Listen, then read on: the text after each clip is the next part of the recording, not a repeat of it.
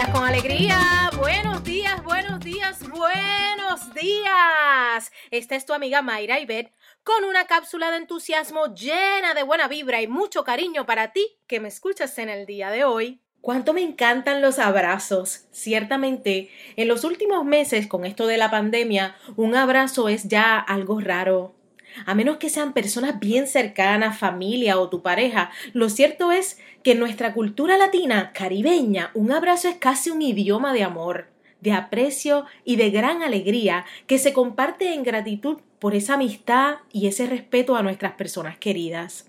Desde un saludo hasta una despedida, hasta la próxima que nos volvamos a ver, el abrazo es ese componente de felicidad que le da la nota mágica en nuestras relaciones. Hoy te invito a abrazar a tus seres queridos, a retomar ese idioma con quienes más lo merecen, que la pandemia no nos haga distantes, sino que se valore ese gesto con quienes están con nosotros hoy. No lo dejes para mañana. Un abrazo fuerte de esos que se quede así impregnado en nuestra piel el amor y el cariño que sentimos por ellos y por todos nosotros. Eso, viene, vamos arriba.